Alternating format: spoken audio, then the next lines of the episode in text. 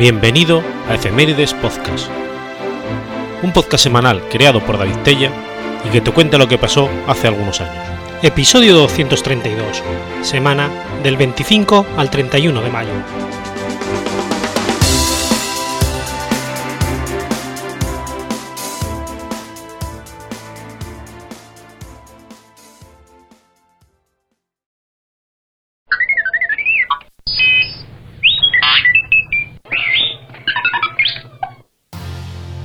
25 de mayo de 1787. Nace José María Bocanegra. José María de los Dolores, Francisco Germán del Espíritu Santo, Bocanegra y Villalpando, conocido como José María Bocanegra, fue un político, abogado, economista, escritor e historiador mexicano que se distinguió por desempeñarse brevemente en calidad de interino como presidente de México en 1829, en sustitución de Vicente Guerrero. Es el único personaje que ha ocupado la titularidad de los tres poderes de la Unión en México.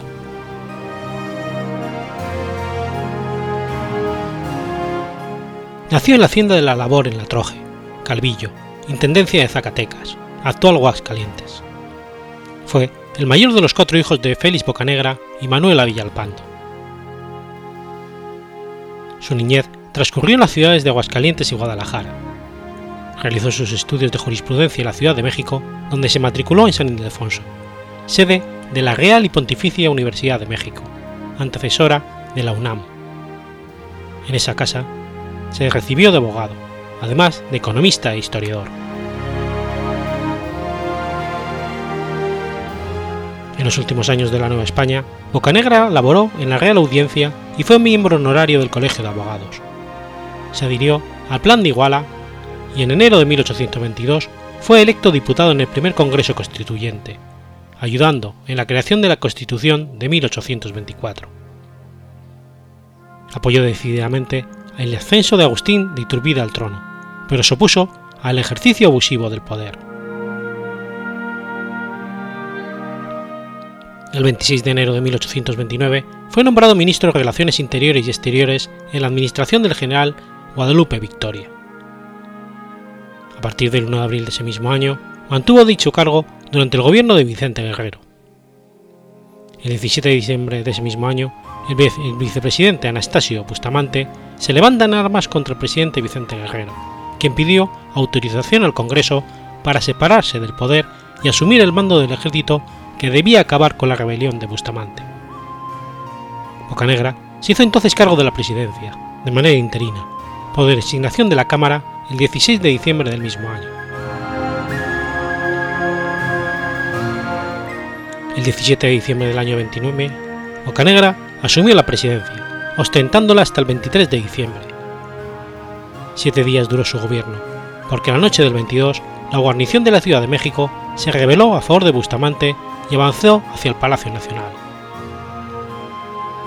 El primer intento de los insurrectos al mando del general Luis Quintanar por tomar el palacio falló entonces, los alzados rodearon el edificio y tras un breve intercambio de disparos, donde llegaron incluso a tirar granadas de artillería sobre él, Bocanegra se rindió.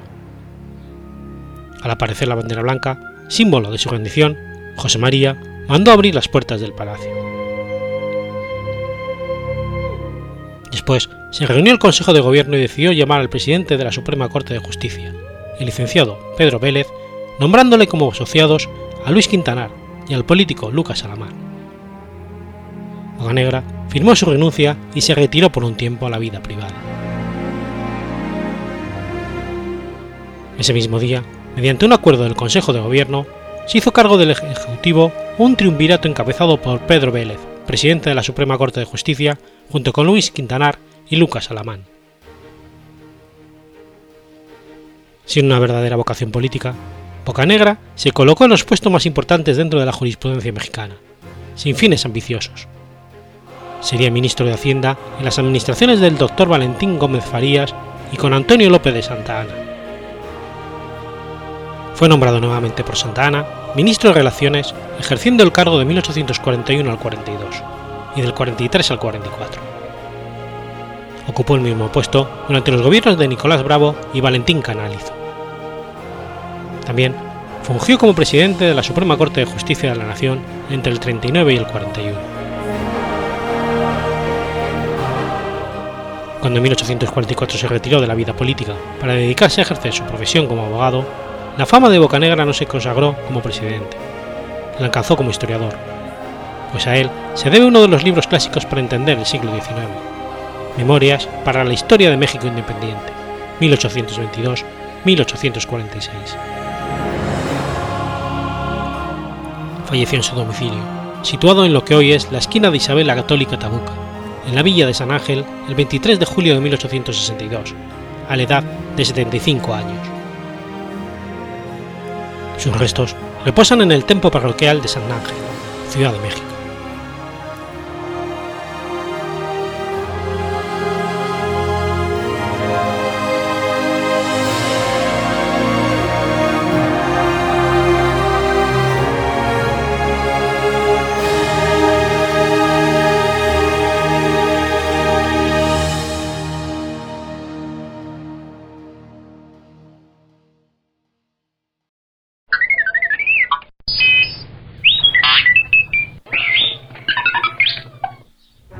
26 de mayo de 1595.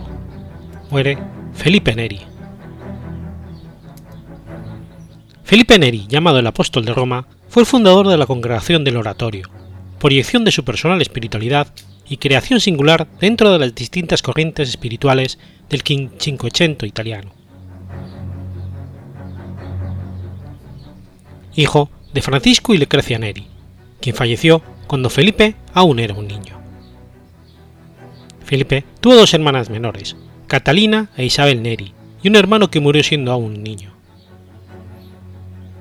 Su padre, quien alternaba su profesión liberal con la de notario, mantenía gran amistad con los dominicos. Felipe Neri recibió muchas de sus primeras enseñanzas religiosas de los frailes dominicos del monasterio San Marcos de la Florencia. Felipe estudió humanidades. A la edad de 16 años fue enviado a ayudar en los negocios a un primo de su padre en San Germano, cerca de Montecassino.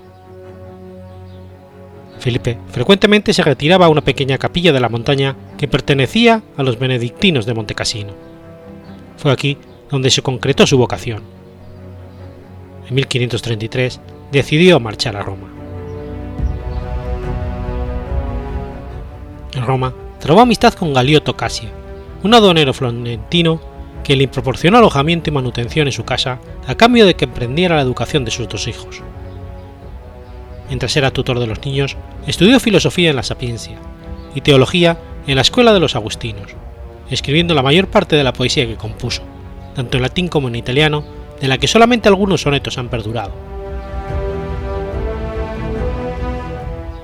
Felipe se encontró en Roma con una iglesia en donde el colegio cardenalicio era gobernado por los Medici, de suerte que muchos cardenales se comportaban más bien como príncipes seculares que como eclesiásticos. Parte del clero había caído en la indiferencia, en la corrupción, y muchos sacerdotes no celebraban misa sino rara vez, dejaban a reunirse las iglesias y se desencendían del cuidado espiritual de los fieles. Al mismo tiempo, el pueblo romano parecía haberse alejado de la fe cristiana. La tarea de Felipe había de consistir en evangelizar la ciudad de Roma, por lo que un día se le llamaría el apóstol de Roma. Felipe Aulaico comenzó dirigiéndose a la gente en mercados y plazas, e inició visitas a hospitales, induciendo a otros a que la acompañaran. Hacia 1544 trabó amistad con San Ignacio de Loyola, a quien quiso seguir como misionero en Asia. Finalmente desistió, porque deseaba continuar con la labor iniciada en Roma, constituyendo el núcleo de lo que después se convirtió en la Hermandad del Pequeño Oratorio. 1548, junto con su confesor, Persano Rosa, fundó la Confraternidad de la Santísima Trinidad, conocida como la Cofradía de los Pobres, para ocuparse de los peregrinos y convalecientes. Sus miembros se reunían para la comunión, la oración y otros ejercicios espirituales en la iglesia de San Salvatore di Campo, y el propio Felipe introdujo la exposición del Santísimo Sacramento una vez al mes, y difundir así la devoción de los 40 horas. El 23 de mayo de 1551, por mandato del propio Persanio Rosa, entró en el sacerdocio y se fue a vivir a San Jerónimo de la Caridad, donde la principal regla era vivir en caridad con sus hermanos. Entre los nuevos compañeros de Felipe estaban Persiano Rosa y Winsone Cagatier. En 1559, Felipe comenzó a organizar visitas regulares a las siete iglesias, en compañía de sacerdotes y religiosos, así como de laicos. Estas visitas fueron una ocasión de una corta pero aguda persecución religiosa al haber sido denunciado como creador de nuevas sectas. El cardenal vicario le convocó y le reprendió, siendo suspendido de oír confesiones, pero al cabo de dos semanas quedó probada su inocencia entre las autoridades eclesiásticas. En 1562 aceptó el cargo de párroco de la iglesia San Giovanni del Forentini. Sin embargo, como se resistía a abandonar San Giordano, permaneció en este templo a pesar de convertirse en párroco de San Giovanni. Durante el año jubilar de 1575, San Felipe Neri impulsó las bases del futuro programa urbanístico del, Pablo, del Papa Sisto V en Roma, con un proyecto itinerario, la peregrinación a las siete iglesias más importantes de la ciudad a pie, atravesándola para lograr la indulgencia plena. La Hermandad del Pequeño Oratorio fue creciendo y en 1575 fue formalmente reconocida como, por Gregorio XIII como la Congregación del Oratorio y se le concedió la iglesia de Santa María en Villasela, donde los religiosos se instalaron en 1577, año en el que inauguran la Chiesa Nueva, construida en el sitio de la vieja Santa María, y donde trasladaron los ejercicios de un nuevo oratorio, aunque Felipe permaneció en San Giordano hasta 1583, dejando entonces su viejo hogar e instalándose en Santa María de Villacela. En 1593 dimitió del cargo de superior que le había sido dado de por vida. Los últimos años de su vida fueron marcados por periodos de enfermedad y recuperación. El 12 de mayo de 1595, el cardenal César Baronio, que le había sucedido como superior, le dio la extremaunción. El 26 de mayo, a la edad de 79 años, expiró. Felipe Neri fue beatificado por Pablo V en 1615 y canonizado por Gregorio XV en 1622. El cuerpo de San Felipe Neri se conserva en la Chiesa Nueva, bajo un mosaico copia de la pintura de Giudo Reni que representa la aparición de la Virgen María San Felipe Neri en 1594.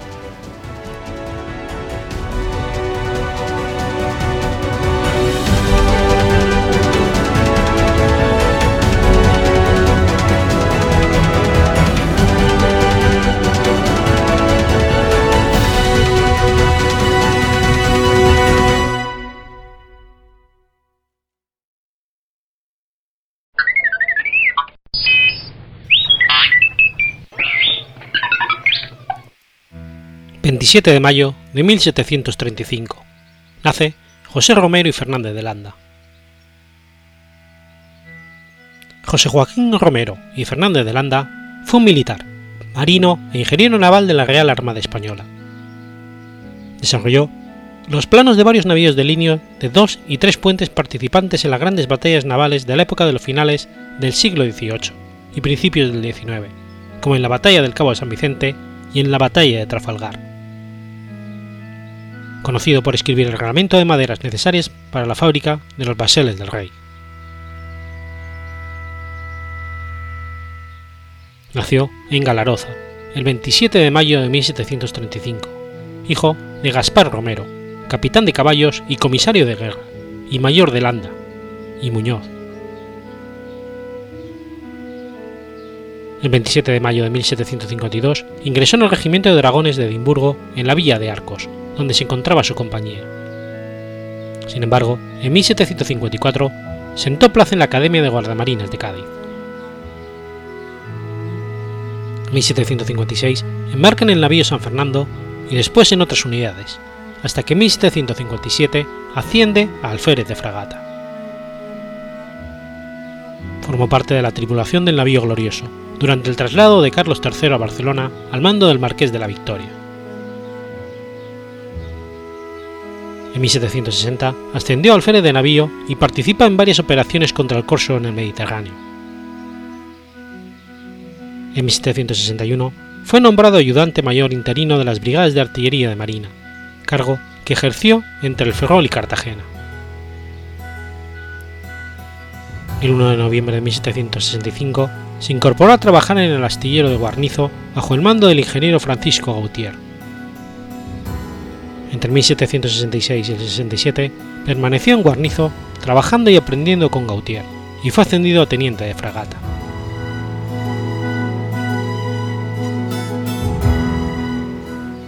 En 1770 se crea el Cuerpo de Ingenieros de Marina, formando parte del mismo desde el 17 de enero del 71 como ingeniero en segundo, solo por detrás del ingeniero general y creador del cuerpo Francisco Gautier. En 1772 comienza a colaborar con Pedro González de Castejón, lo que supuso una afrenta para Gautier. Ascendido González de Castejón a teniente general de la Armada en 1774, nombró a Romero Landa comandante de ingenieros, quebrantando las ordenanzas del Cuerpo General de Ingenieros y a su ingeniero general, Gautier. En 1775 se encargó de preparar el apresto de los convoys de la Armada de la primera expedición Argel y se casó con su prima, Arna Fernanda Fernández de Landa y Pérez Gañón. En el 76 es ascendido a capitán de navío y hasta 1780 está destinado en el Ferrol, y sustituye al ingeniero general en sus desplazamientos a la corte. En 1781 ascendió a brigadier de la Armada, manteniendo el cargo de comandante de ingenieros. En 1782, Gautier dimitió del cargo de ingeniero general de la Armada y Romero de Landa la sustituyó en el cargo como ingeniero general interino. Redactó el reglamento de maderas necesarias para la fábrica de los baseles del rey. 28 de enero de 1786 ascendió ingeniero, ingeniero general de la Armada. En el 89 ascendió a jefe de escuadra y en el 95 a teniente general. Falleció en Madrid el 5 de agosto de 1807.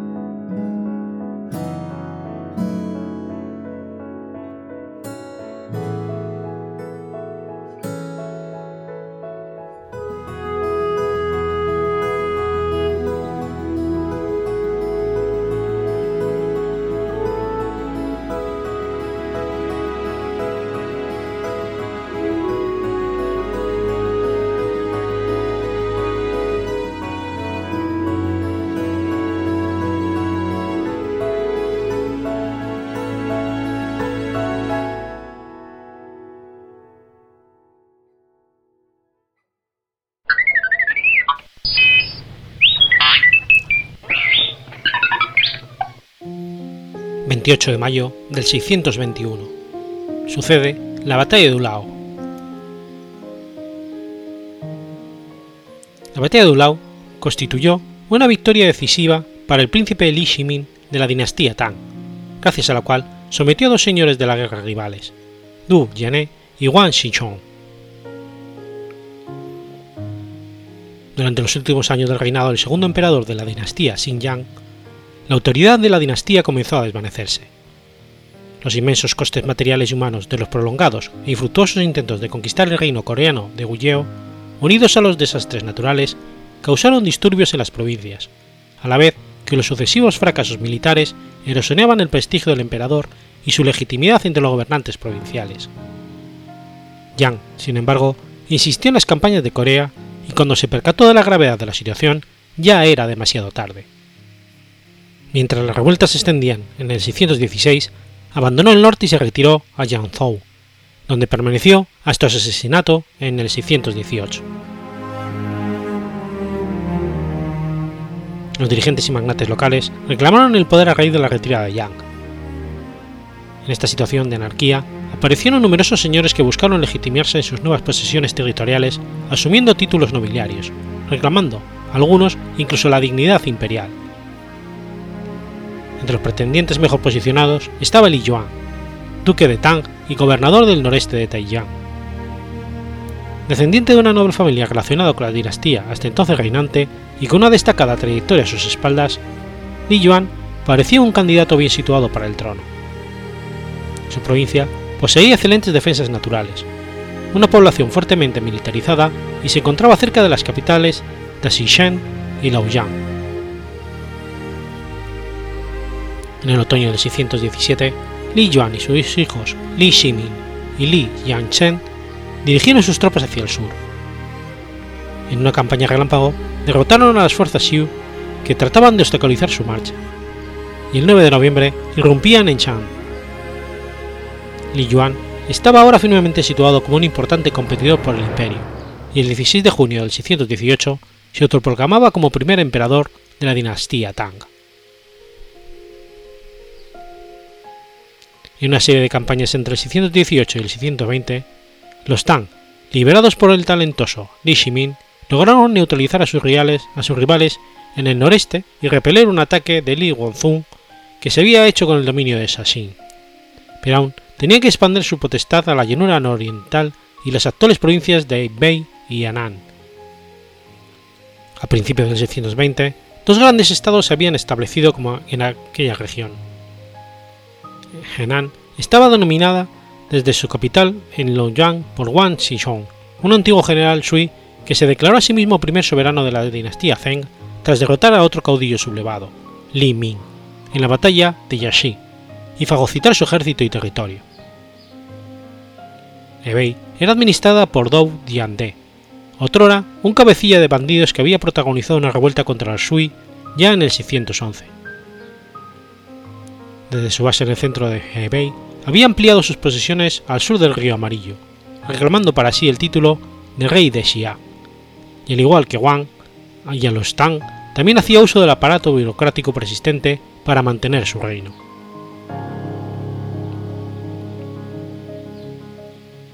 En agosto de 620, cuando Li Shimin apenas había concluido su victoriosa campaña contra Liu Guifeng, empezó un energético avance desde Shanxi hacia Laoyang.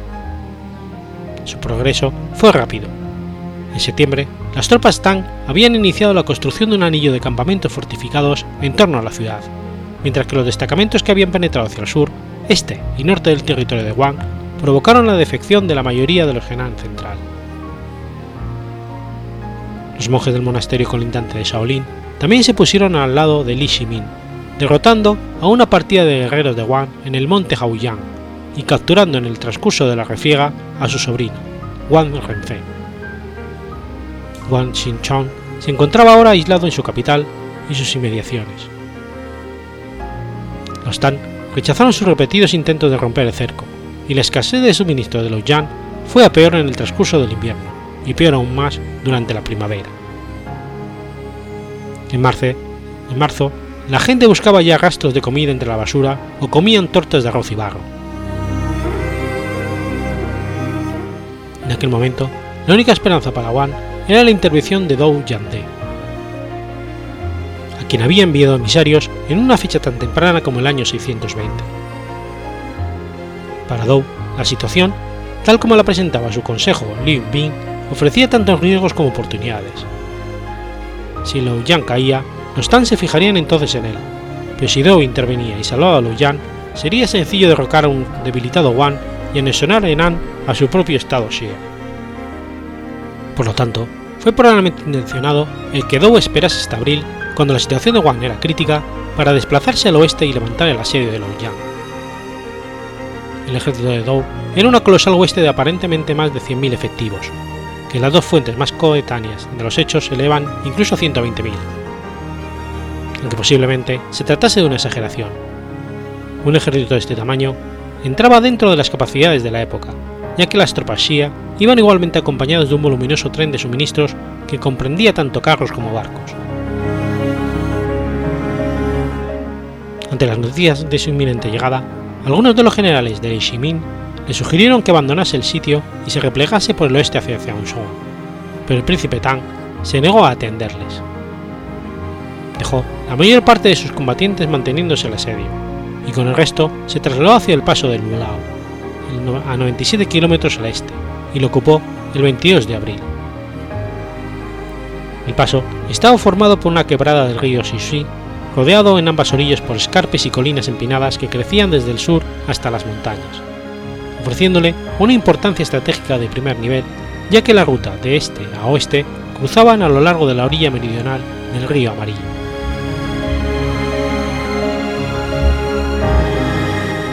Cuando Don Jin-dai y sus soldados llegaron al paso, se toparon con una ciudad amurallada y firmemente defendida por los Tang desde atrás, en los cerros occidentales. Dou acampó con sus tropas en Manfu, una planicie a 16 kilómetros al este del paso, y en las semanas siguientes se dirigió en varias ocasiones a Ulao para ofrecer batalla. Li Shimin, sin embargo, se limitó a permanecer atrincherado en su poderosa posición defensiva, desde la, que su fuerza numéricamente inferior podía contener fácilmente a los Xian en caso de ataque.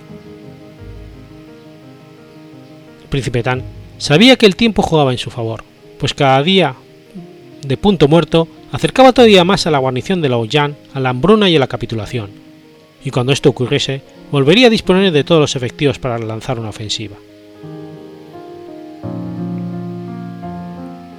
Había otros pasos de montaña alternativos a través de las colinas cercanas a Ulao, pero eran más angostos e igualmente podían estar defendidos.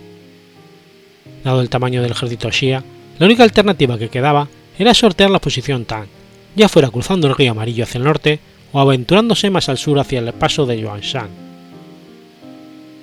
En este sentido, uno de los funcionarios civiles de Dou, Lin Jin, sugirió cambiar radicalmente la estrategia, evitando cualquier choque con Li Shimin, cruzar a la orilla norte del río Amarillo y golpear directamente el corazón Tan en Shanxi, debilitándolos y forzándolos así a desatender la empresa de Laoyang.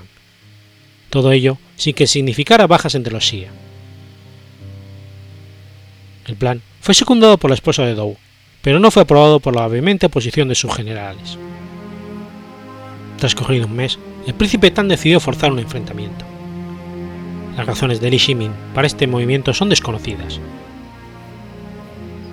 Li Shimin parecía evidentemente decidido a aprovechar la oportunidad que le ofrecía la situación táctica para anotarse una victoria contundente sobre Dou, que daría lugar a una rápida absorción de sus dominios por los Tang. Para atraer a su enemigo a la contienda, Li Shimin lanzó su caballería a una incursión contra las líneas de suministro de Dou y dispuso sus tropas en Ulao de manera que pareciese que solo estaban presente una pequeña fuerza. Dou mordió el anzuelo y en la madrugada del 28 de mayo movilizó una gran parte de su ejército frente a Ulao, desplegando sus tropas a lo largo de la orilla oriental del río Shishi.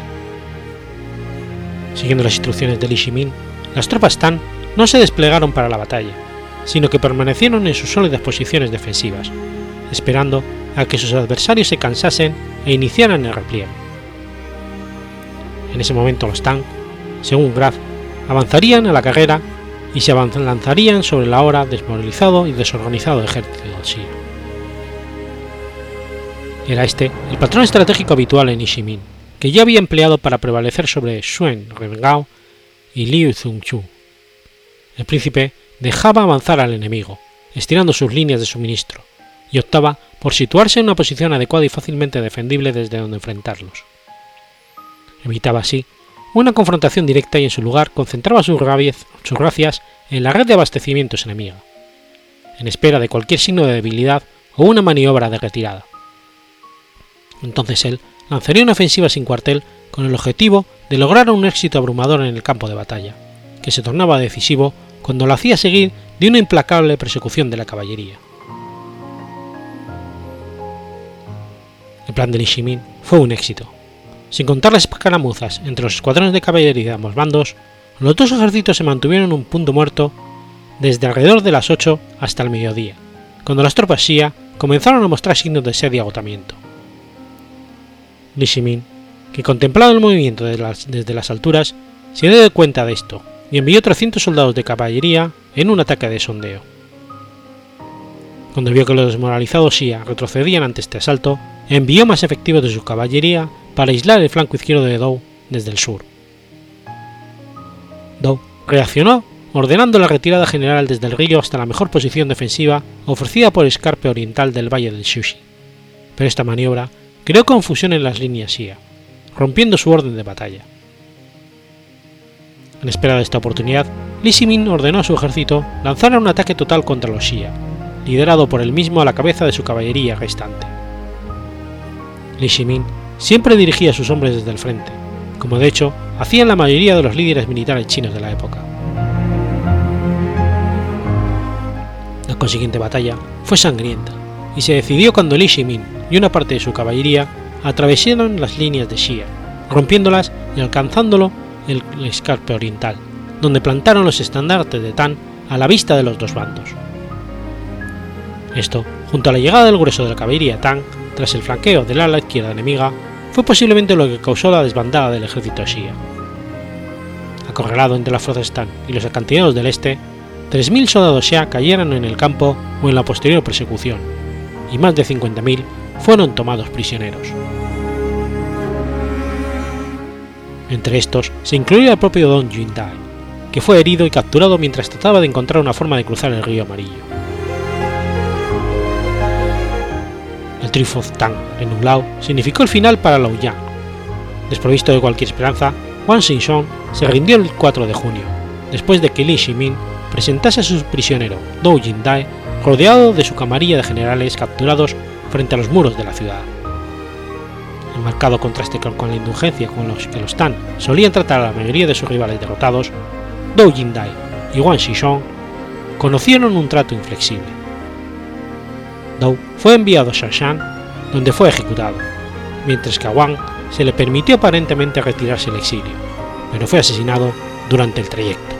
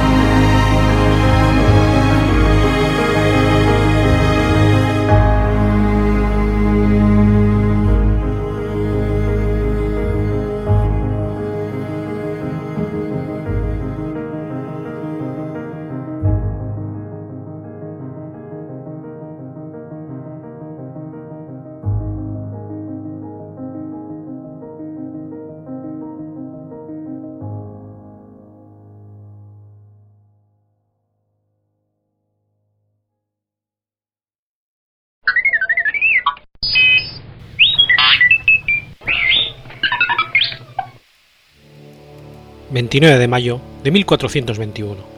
Nace Carlos de Viana.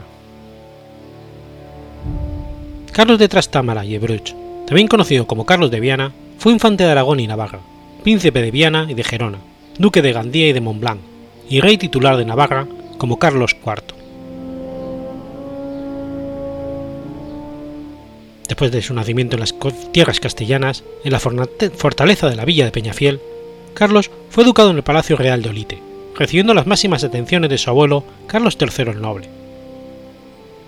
El 11 de junio de 1422 fue jurado como heredero de la corona de Navarra sin hacerse ninguna mención a su padre, el infante don Juan. Al año siguiente recibió el título de príncipe de Viana, creado para él por su abuelo. Su educación fue muy completa, alternando los ejercicios como el remo, la caza o la monta con los estudios literarios y la administración de los asuntos del reino. En 1439 se casa con Inés de Cleves, y su padre le concede el ducado de Gandía, señorío del reino de Valencia que él detentaba.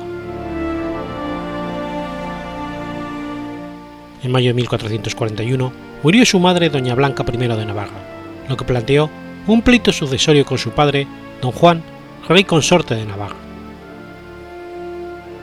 Según los capítulos matrimoniales del enlace entre don Juan y doña Blanca, celebrado en 1420, los derechos a la corona navarra pasarían a la muerte de doña Blanca al hijo que tuvieran ambos, y que si ella fallecía antes de que su esposo sin sucesión, don Juan debería abandonar Navarra, pues como extranjero no esperaba la sucesión e herencia del dicho reino de Navarra, más que en virtud de los derechos de su mujer.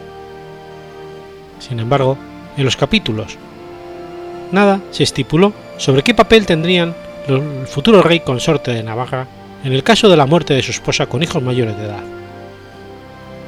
En el testamento de Doña Blanca, publicado en Pamplona dos años antes de su muerte, efectivamente legaba la corona de Navarra a su hijo Carlos de Viana, pero en el mismo introdujo un párrafo que sería el objeto de la controversia entre padre e hijo. En él se decía, y aunque el dicho príncipe, nuestro caro y muy amado hijo, pueda, después de nuestra muerte, por causa de herencia y derecho reconocido, intitularse y nombrarse rey de Navarra y duque de Nemours, no obstante, por guardar el honor debido al señor rey y su padre, le rogamos, con la mayor ternura que podemos, de no querer tomar estos títulos sin el consentimiento y la bendición de dicho señor padre. Blanca I pensaba que con esta cláusula aseguraría la paz entre el hijo y el padre, pero a la postre solo condujo a un odio irreconciliable, ya que ninguno de los dos quiso renunciar a lo que consideraban sus derechos de la corona de Navarra. Atendiendo a la cláusula del testamento de Doña Blanca, don Juan no renunció al título de rey de Navarra, pero nombró lugarteniente general del reino a su hijo Carlos de Viana, en un momento en que aquel estado estaba envuelto en la guerra civil. Cuando recibió los poderes de su padre, en diciembre de 1441, el príncipe de Viana dejó claro que lo hacía sin menoscabo de sus derechos soberanos de la corte de Navarra. Así, mientras don Juan siguió ocupado en la guerra castellana, la gobernación de Navarra la ejerció el príncipe de Viena sin ninguna intromisión de su padre. La situación cambió cuando terminó la guerra 1445 con la completa derrota de don Juan y este volvió a Navarra, y sobre todo tras la boda de este con Juan Enríquez en 1447. Un enlace que los partidarios de Carlos de Viena consideraron que dejaba sin efecto cualquier prerrogativa que pudiera detentar en Navarra en virtud del testamento de Doña Blanca. El pleito sucesorio se enmarañó a causa de la rivalidad entre beamonteses y agramontes, ya que Carlos de Viana tenía como ayo y principal consejero a Juan Beamont, gran prior de la Orden de San Juan de Jerusalén en Navarra, y había prodigado las concesiones de rentas y posesiones a los miembros de la familia, en especial al jefe de la misma, Luis de Beaumont, pero también al propio gran prior y a Juan de Espeleta, esposo de Clara, de Clara de lo que en muchas ocasiones perjudicó a los intereses de los agramonteses, por lo que estos tomaron partido por don Juan de Navarra.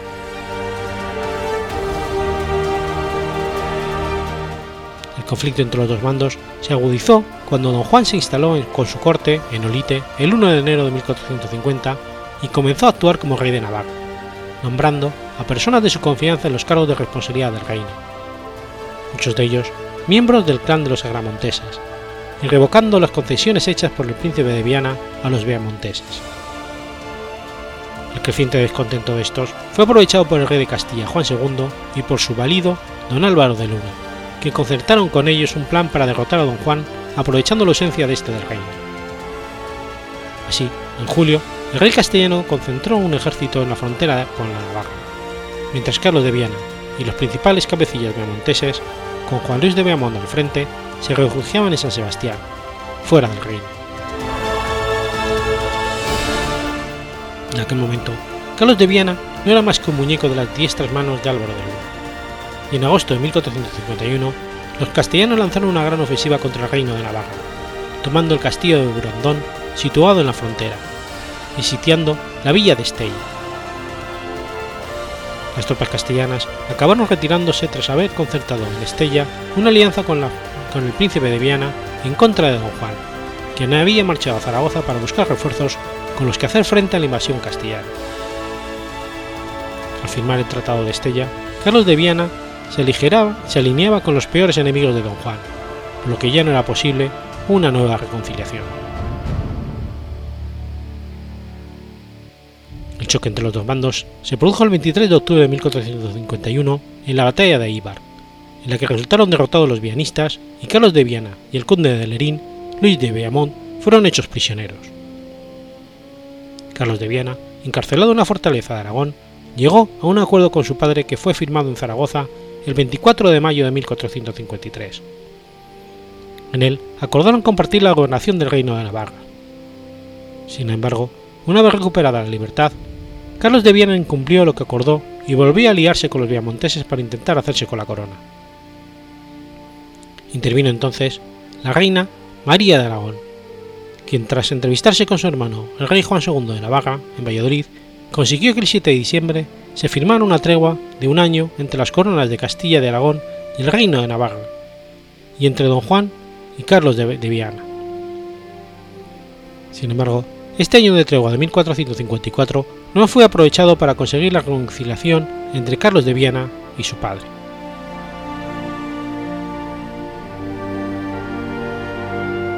Finalizada la tregua concedida en la Concordancia de Valladolid, la facción viamontesa volvió a la guerra y el 27 de marzo de 1455 asaltó San Juan de Pie del Puerto. 4 de agosto tenía lugar una nueva batalla entre agramonteses y viamonteses. Estas acciones colmaron la paciencia de don Juan, quien tomó una decisión de enorme trascendencia. Desposeer a Carlos de Viena y a su hermana Doña Blanca, quien le apoyaba, de sus derechos a la corona de Navarra para concedérselos a su tercera hija Leonor, casada con Gascón IV de Foix. La respuesta viamontesa fue seguir defendiendo los derechos de Carlos de Viena a la corona de Navarra. Pero los agramonteses recibieron refuerzos del conde de Foix, lo que resultaría decisivo. El fracaso de los viamonteses para tomar Tudela convenció a Carlos de Viena de que la mejor forma de hacer valer sus derechos era abandonar Navarra y buscar apoyos en el rey de Francia, y sobre todo en su tío el rey de Aragón, Alfonso el Magnánimo, que había fijado su corte en Nápoles. A pesar de su marcha, que se produjo en mayo de 1456, los viamonteses siguieron luchando por la causa vianista y el 16 de mayo de 1457 llegaron a proclamar a Carlos de Viena como rey de Navarra. Pero el impacto que esta proclamación fue muy reducido porque los castellanos no la apoyaron. El nuevo rey Enrique IV se atuvo a lo establecido en la Concordancia de Valladolid y mantuvo la paz con don Juan. Incluso el propio Carlos de Viena, entonces en Nápoles, le recriminó a Juan de Beamont haber hecho esa proclamación.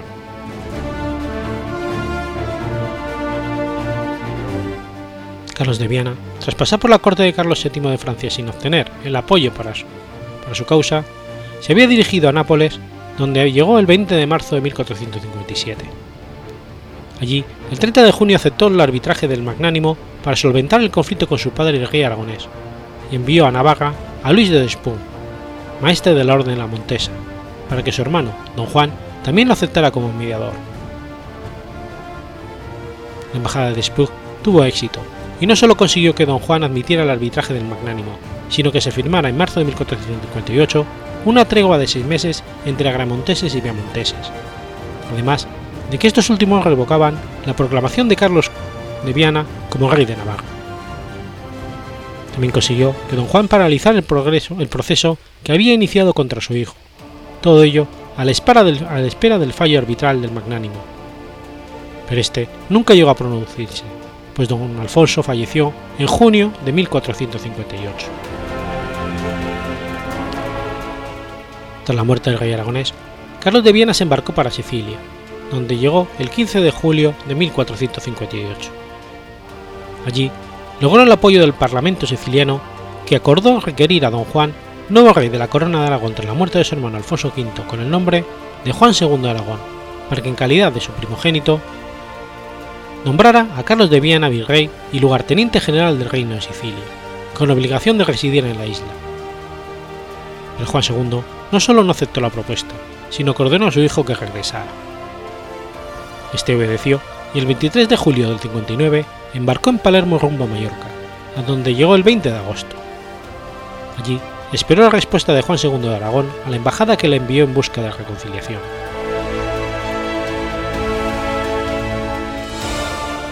En diciembre de 1459 se alcanzó el acuerdo de reconciliación, que firmado en Barcelona el 26 de enero sería conocido como la Concordancia de Barcelona. En ella, Carlos de Viena se comprometía a devolver a su padre la parte de Navarra que seguía en manos de sus partidarios. Cambio, conseguía el perdón personal y recobrar el Principiado de Viana, aunque se le prohibía residir en Navarra y no se le reconocía la primogenitura aragonesa. Sin embargo, el título de primogénito de Aragón, de Navarra y de Sicilia lo venía utilizando Carlos de Viena desde la muerte del rey Alfonso V del Magnánimo.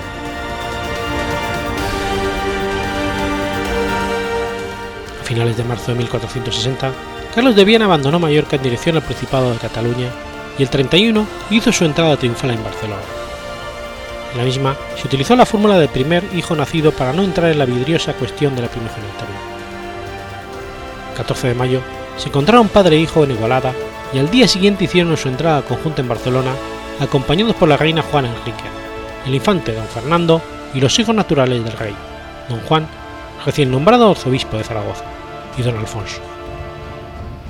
Sin embargo, la reconciliación era solo superficial, pues Carlos de Viana, al no haber sido reconocido su primogenitura, entró en contacto con el rey de Castilla, Enrique IV, para concertar una alianza mediante el matrimonio de su hermana, la infanta Isabel, que entonces contaba con nueve años de edad.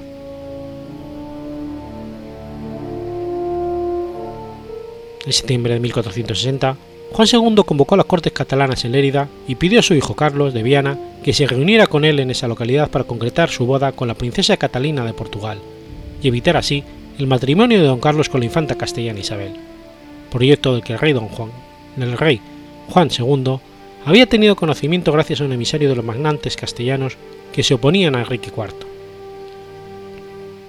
Durante el viaje desde Barcelona, don Carlos se encontró con varios emisarios del rey Enrique IV que le comunicaron su conformidad sobre la proyectada alianza contra Juan II de Aragón, basada en su matrimonio con la infanta Isabel, que el rey castellano deseaba más que otra cosa en la vida, advirtiendo que su padre jamás daría el consentimiento para el matrimonio. Al mismo tiempo, miembros de su séquito le aseguraron que su padre quería arrebatar el reino de Navarra para concedérselo a su hermanastro, incluso que intentaba envenenarle y que la mejor opción sería pasar a Castilla para desde allí entablar una guerra y conseguir el reconocimiento de sus derechos a las dos coronas, la de Navarra y la de Aragón. Los contactos con los emisarios del rey castellano y lo que se decía en el entorno de Carlos de Viana llegaron a conocimiento del rey Juan II. Aunque al principio se negó a creer lo que sus espías le informaban, finalmente tomó una drástica decisión, ordenar la detención de Carlos de Viana, que se llevó a cabo en Lérida el 2 de diciembre de 1460. También fue detenido su, principal consejero, el gran prior de Navarra. En la decisión, que se califica como insigne torpeza, tuvo un papel determinante la reina Juana Enrique, quien tras suplicarle que lo detuviera, mostró al rey dos supuestas cartas incriminatorias de don Carlos que Juan II no pudo comprobar que eran ciertamente suyas, pues en aquel momento estaba casi completamente ciego. La detección de Carlos de Viana avivó la guerra civil de Navarra, además de provocar el levantamiento de Cataluña de 1460, prólogo de la Guerra Civil Catalana de 62, y el rechazo de la mayor parte de las cortes europeas.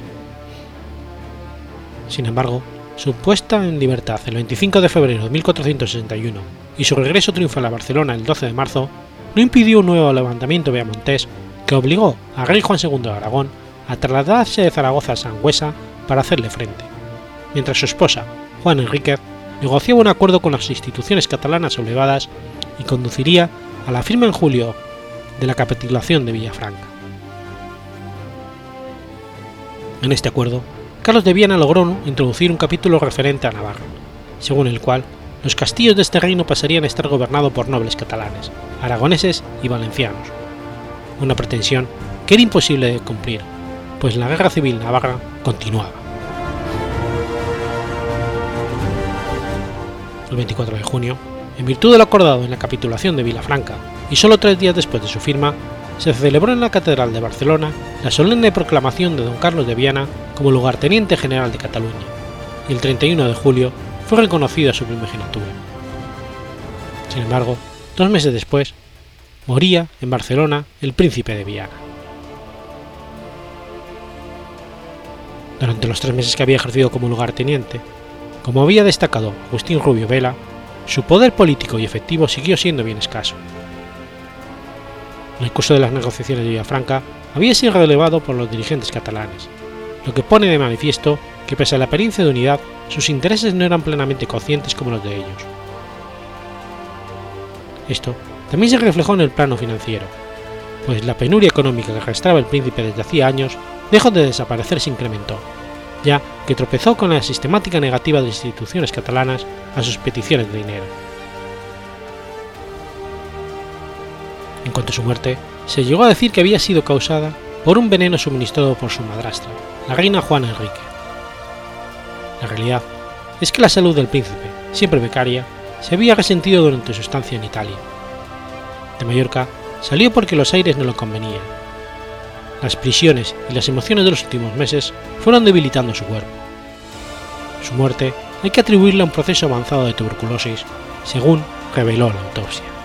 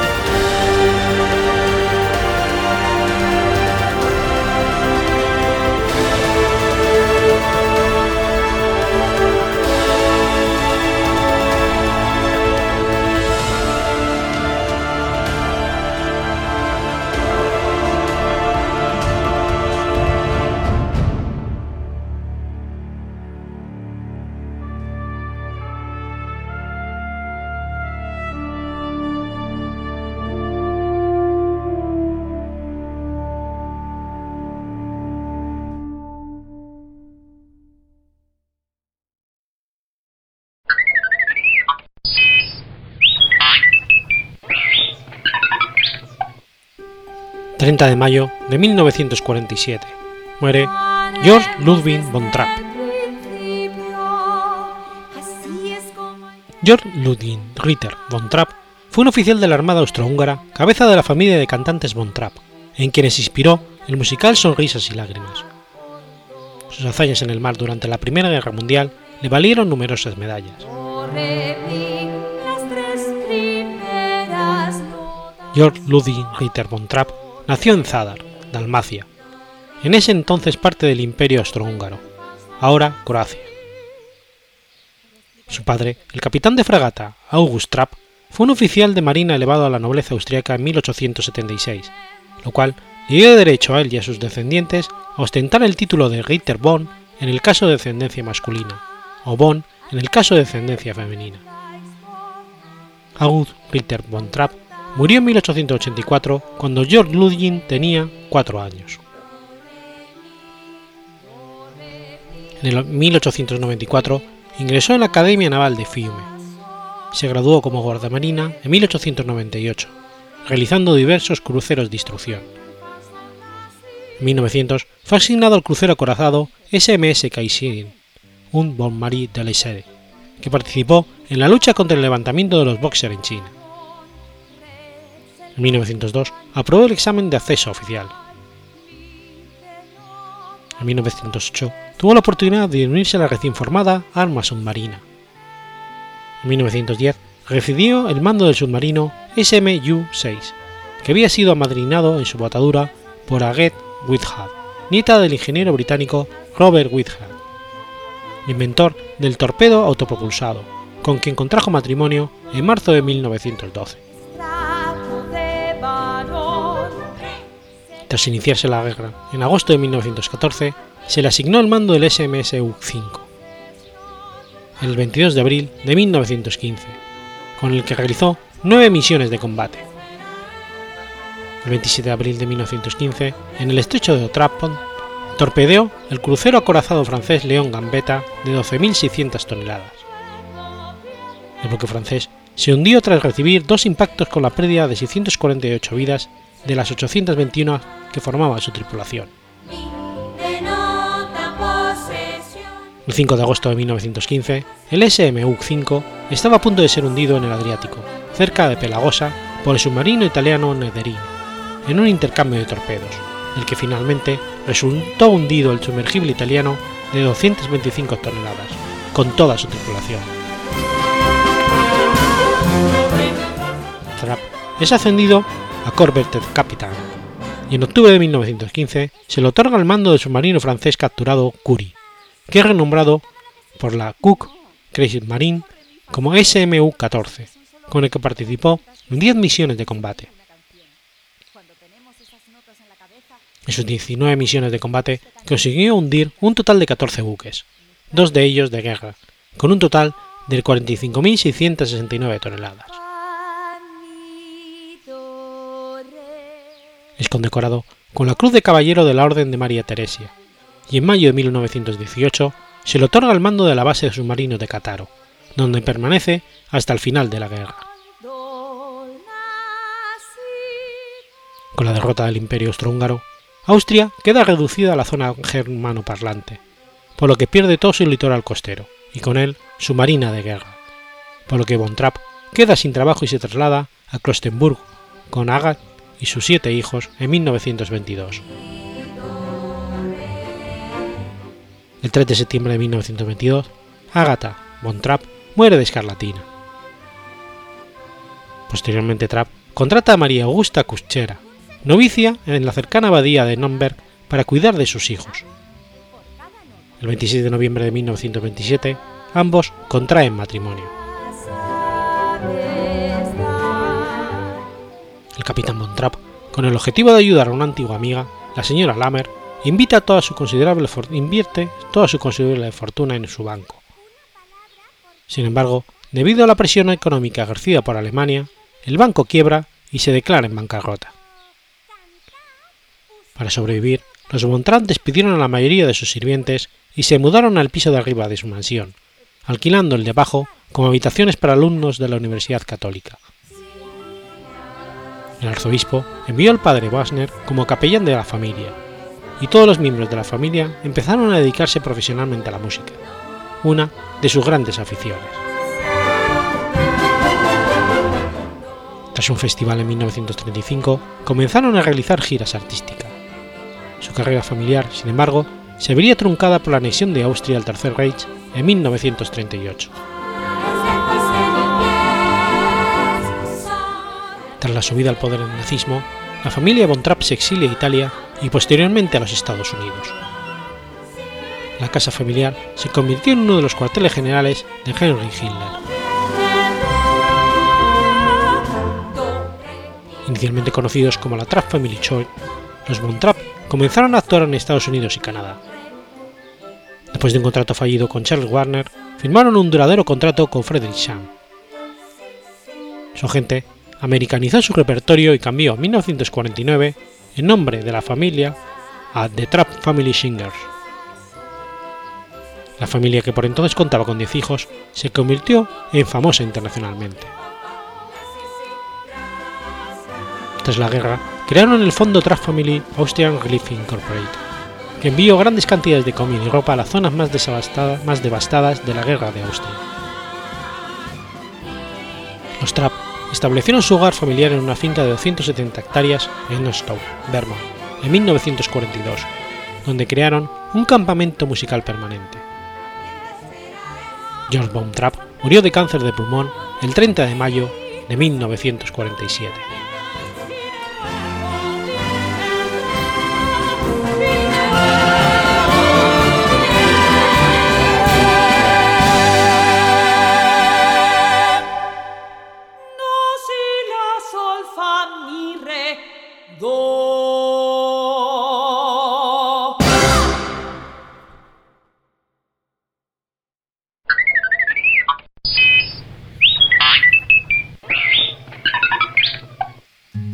31 de mayo de 1243. Nace Jaime II de Mallorca. Jaime II de Mallorca fue el segundo hijo de Jaime I el Conquistador y Violante de Hungría, y reinó entre 1276 y 1311 con los títulos de Rey de Mallorca, Conde del Rosellón y la Cerdeña y Señor de Montpellier. A la muerte de su padre, recibe el reino en plena libertad por voluntad paterna según el último testamento de 1272, que dividía la corona de Aragón en dos entidades jurídicamente independientes, presentando el nacimiento de un nuevo reino dentro del contexto internacional bajo el amparo del papado. El 12 de septiembre de 1276, juraba en la iglesia de Santa Eulalia las franquezas del reino e iniciaba su reinado como soberano independiente. Reinado entorpecido por su hermano Pedro III de Aragón que mediante protesta secreta no aceptaba el testamento paterno. Finalmente, ante la inoperancia del papado, se vio obligado a jurar en el convento de los predicadores de Perpiñán tras predeclarar ante un notario su disconformidad alegando la potencia morum de su hermano, el pacto de vasallaje, hecho que condicionaría durante toda la existencia del reino de Mallorca las relaciones entre ambos.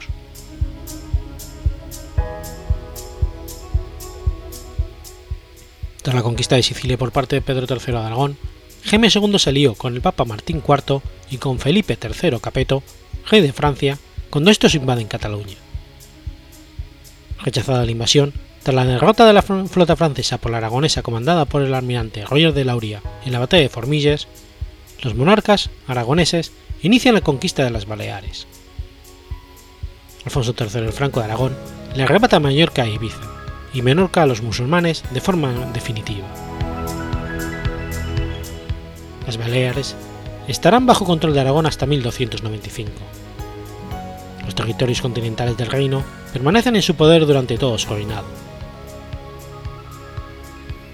En sucesor de Alfonso, Jaime II el Justo de Aragón finalmente acepta la decisión del Papa Bonifacio VIII y devuelve todas las islas a Jaime II de Mallorca.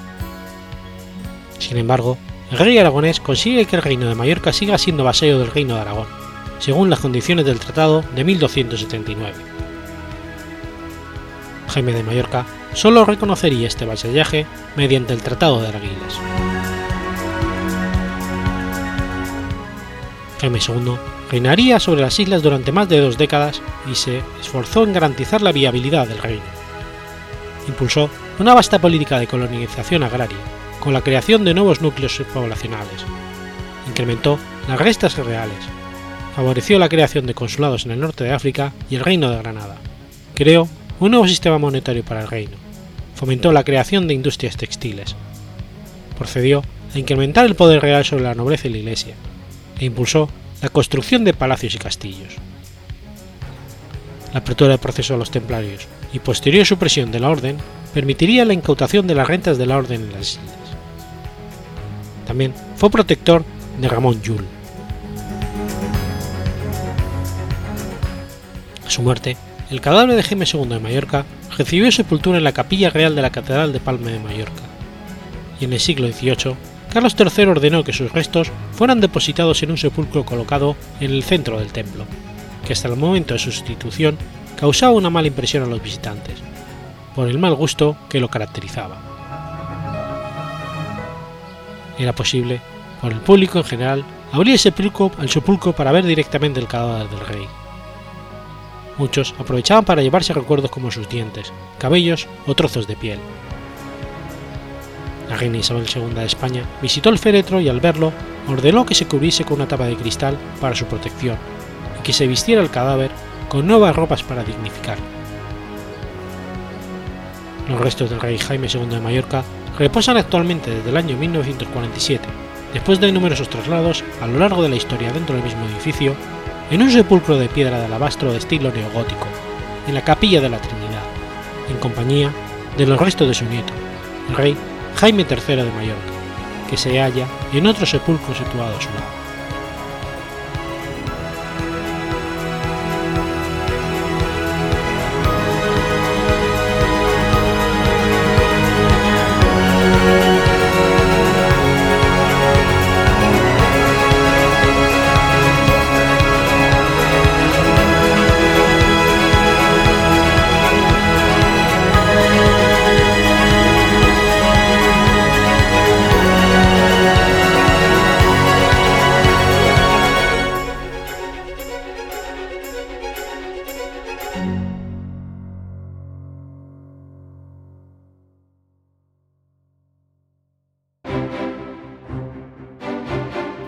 Has escuchado Efemérides Podcast. Si quieres ponerte en contacto conmigo, puedes hacerlo por Twitter a la cuenta arroba efemeridespod o mi cuenta personal, arroba telladavid, o por correo electrónico a la dirección efemeridespod.gmail.com. También puedes visitar la página web efemeridespodcast.es. Y recuerda que puedes suscribirte por iTunes y por iBox, y tienes un episodio nuevo cada lunes.